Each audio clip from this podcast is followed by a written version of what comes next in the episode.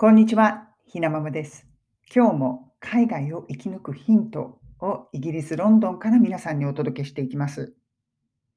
今日のお話は、お話っていうのかな？うん、今日の内容は、英語の初心者が知っておくべき単語3つ。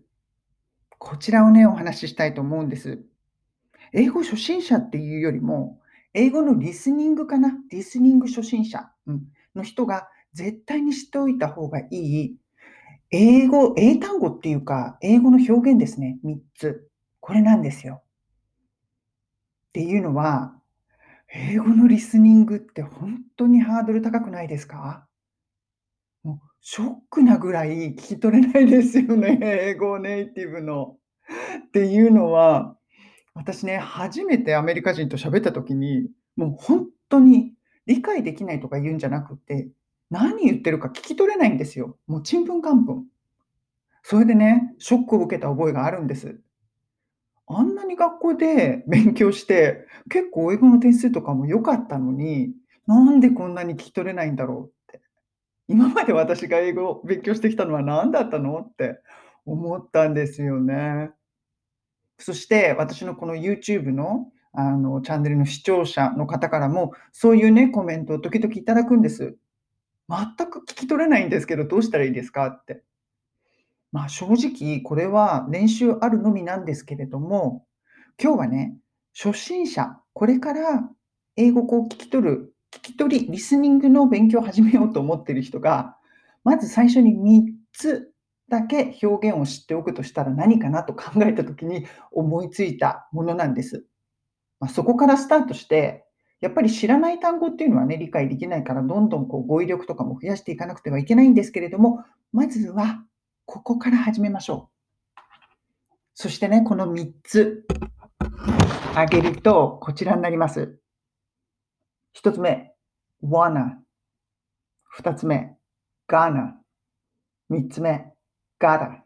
これなんですよ。これね、これ知らないとね、本当にね、ネイティブが話してることちんぷんかんぷんなんです。これ、wanna っていうのは I want to ですよね。I want to 何かをしたい。ね。I want to go somewhere. ね。I want to go shopping とか、まあ何でもいいですけれども、want to っていうのは普段の生活の中で本当によく使うフレーズじゃないですか。でも、ネイティブが発音するときって、つなげるんですよね。でね、このつなげるっていうのを知っておかないと、全然理解できないんですよ。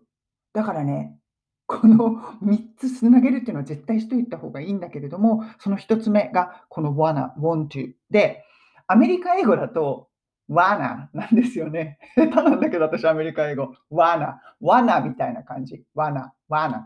で、イギリス英語だと wanna なんですよね。ちょっとわーじゃなくて wo になるみたいな。でも、とりあえずつなげるわけですよ。ね。I wanna go shopping. I wanna go shopping とか、アメリカだと I wanna go shopping なのかななんかアメリカ英語も忘れちゃったけど、まあ、とにかくつなげるわけですよ。それを知っておきましょう。で、二つ目。これが gonna。これは going to。そうすると、I will。未来形のことですよね。そうすると、I'm going to go shopping. I will go shopping. と同じことで、will の代わりに going to っていうのをすごくネイティブは言い回しとして使うんですけれども、I'm going to go とか I'm going to read って言ってもらえたらわかるじゃないですか。でもまたこれもつなげるんですよね。そうすると、I'm gonna read とか I'm gonna go shopping とか言うわけですよ。で、gonna とか言われちゃうと、は？ってなっちゃうんですよね。このスピードにも慣れてない。言い回しもこういうふうにつなげるっていうことを知っておかないと、は？ってなっちゃうんですよ。本当に聞き取れない。だからこれも知っておいた方がいいですよ。で、ガーナはアメリカ英語だとガナなんですよね。ガーナ、ガーナ。イギリス英語だと I'm gonna go。ガなんだけどもうちょっと go, go なんですよね。I'm gonna go。アメリカ英語だと I'm gonna go。Gonna go なんだと思う。なんか下手だね、私のアメリカ英語。でも、まあその違いがあるんですけれども、つなげます。そして3つ目。これが got to。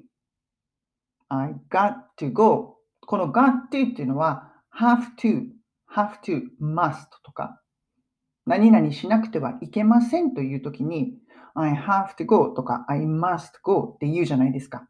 でもネイティブって have to というときもあるんですけれども、結構 got to って使う人が多いんですよね。うん、I got to とか I've got to, I have got to とにかく got to という言葉を使うんですけれども、これも I've got to go って言わないんですよね。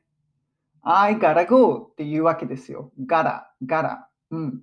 これも知っておかないと、何言ってるんだって。で、結構連発するじゃないですか。I gotta go とか、I gotta read とか。このガラガラ言われるとわけわかんない。だからね、ここは絶対に押さえておかなくてはいけないんですよね。で、また下手なアメリカ英語だと、ガラなんですよね。で、イギリス英語だと、I gotta。このね、GO の O の発音がちょっと違うんですけれども、まあ、こういう形でつなげるわけですよ。うん。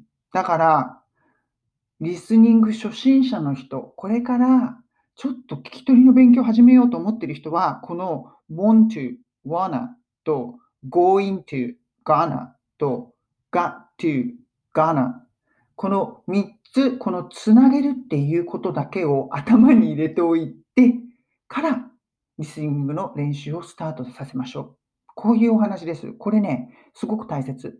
で、プラスアルファ、もちろんそこからね、いろんな語彙を増やして、発音とかにも慣れて聞き取らなくてはいけないんですけれども、最初のね、スタート地点でこの3つを知ってるか知ってないかっていうのはちょっと違うかなと思います。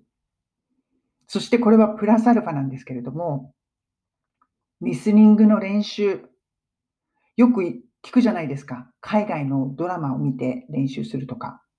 あれね、初心者は絶対やっちゃダメですっていうのは、もう難しすぎるんですよ。ドラマの英語って早いし、この会話をポンポンポンとこうね、キャッチボールしてるものをね、理解するのって本当に難しいので、いきなりドラマとかやっちゃうとそこでくじけるので、絶対にやめましょう。うん。アメリカのね、ドラマとか見てて、私最初にアメリカに住んだ時、ある程度わかるようになるまで、実はね、結構時間がかかりました。ドラマってすっごくハードル高いんですよ。だからね、そこだけは気をつけてく、うん、気をつけてください。なんか無料のリスニングアプリとか今いろいろあるじゃないですか。そのあたりの簡単なものから自分のでできるレベル、達成感を感じることができるレベルのものから始めてみてください。それでは皆さん、今日も素敵な一日をお過ごしください。